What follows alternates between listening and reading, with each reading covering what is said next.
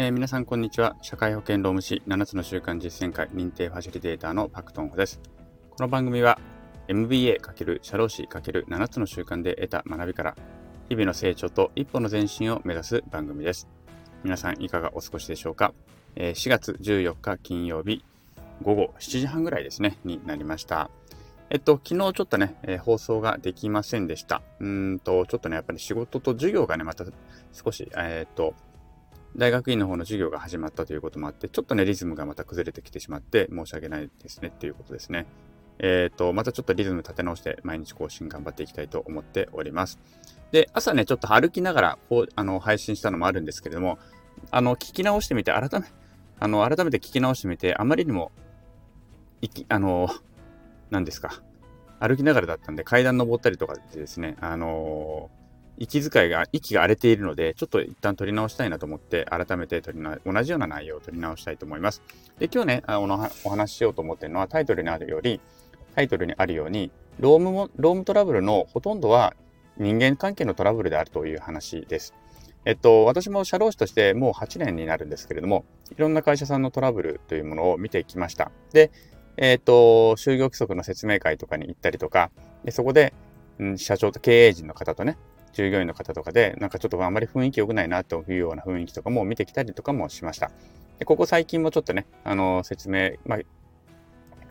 えー、説明にね、従業員の方に就業規則の説明とかをお伺いに行ったり、あの、説明を差し上げに行ったりとか、あと社長が説明したけれども、なんかちょっと反論して、あの、戻ってこられてま、こんな風に言われちゃったんだけどどうしようみたいなことだったりとか、いろいろあったりとかするんですね。で特にそうやってね、揉めているところ、社長が言うことがあまり通じないところっていうのは、基本的に従業員さんの中でいろいろなまあ会社に対する不満があるという場合がほとんどです。なので、法律的に説明をすると、基本的には分かってはくれるんですね。私がじゃあ行きますよと言って説明をすると、いろいろ質問はやってきますけれども、ああ、なるほど、そういうことだったら納得しましたとか、まあちょっと納得いかないなとかね、あの、ちょっとね、そうなの？みたいなことがあったとしても、まあ、まあまあまあ、社労士さんそうやって言ってなんか判例とかもそういうふうにあるみたいだし仕方ないかみたいな感じで一応収まってはいただけるんですよ。で、あのー、まあまあね、私たちもまあそんななんとか、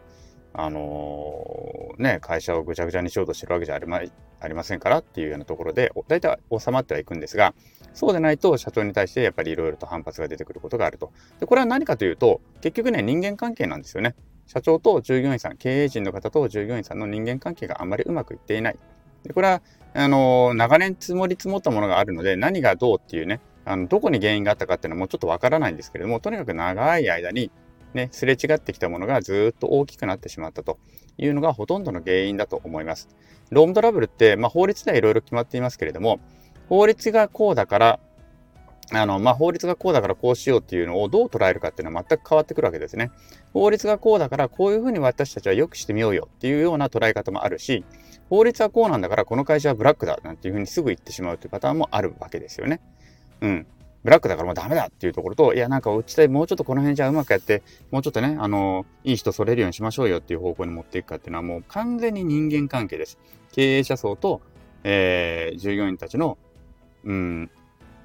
なんでしょうね。あのー、気持ちが通ってるかどうか、ここでもうとにかくほとんどが決まっていくということですね。退職した後に労働基準監督署に、まあ、よく駆け込むとかっていう話があるんですけども、まあこれもね、まあほぼ人間関係が悪いままやめていくとこうなっていくというのがほとんどです。人間関係が良ければですね、あの、まあ多少ですよ。まあよくはないんですけども、例えば労働基準法厳密に言うとこれちょっと本当は間違ってた計算あったよねとかっていうことがあったとしても、大体従業員さんもまあ別にそこまで何も言わなかったりすることがほとんどです。まあそれがいいか悪いとか別としてね、それちゃんとやんなきゃいけないんですよ。やんなきゃいけないんだけども、あのトラブルにまではならないっていうことですよね。うん。なので、あの、その辺のところですね、やっぱりこのスタイフ聞いてる方々の中にも、えー、発信者の方々の中にもね、個人事業とかの方もいらっしゃると思います。まあ、あのフリーランスという方もいらっしゃると思いますけれども、個人事業として今後はね、人も雇って、あの、ちょっと事業を大きくしていきたいと思ってる方もいらっしゃると思うんですけれども、そこのところを